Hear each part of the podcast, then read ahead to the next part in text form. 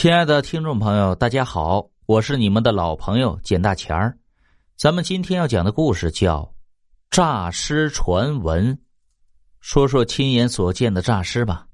不是我亲眼所见，而是我姥姥讲述给我听的。他老人家快九十岁了，经历过民国时期，那时候家里还住在农村。当时是村里一户人家的老太太突然不行了。送去看村里的土大夫，说是没救了，回家准备丧事吧。结果抬回家后，突然苏醒过来了，好好的跟以前一样，就是有点不爱出门活动，每天待在屋子里不见阳光。为此，那户人家的儿子们还去把那个土大夫打了一顿，骂他是庸医行骗。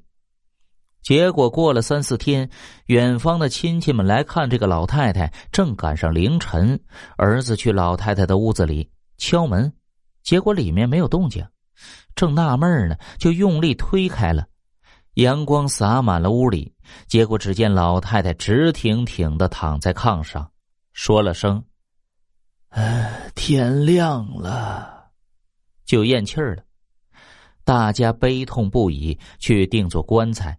把老太太尸体放在临时作为灵台的屋子里，下葬前一天的半夜，大家此时都在守夜，正等待着第二天入棺下葬。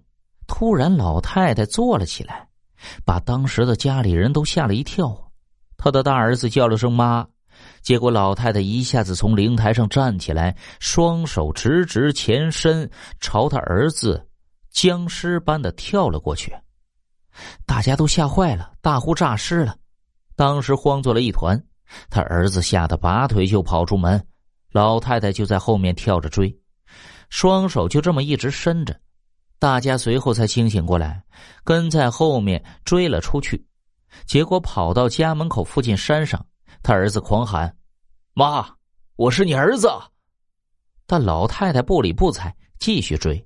可是迷信里诈尸只能走直线。因为腿是直的，所以他儿子围着一棵小树绕起了圈子来。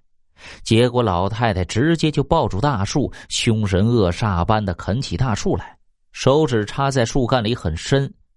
随后赶到的村里人用绳子把老太太捆在树上，用棒子猛敲头好久，天快亮了才平静下来。为此还把树给锯断了，直接放在棺材里。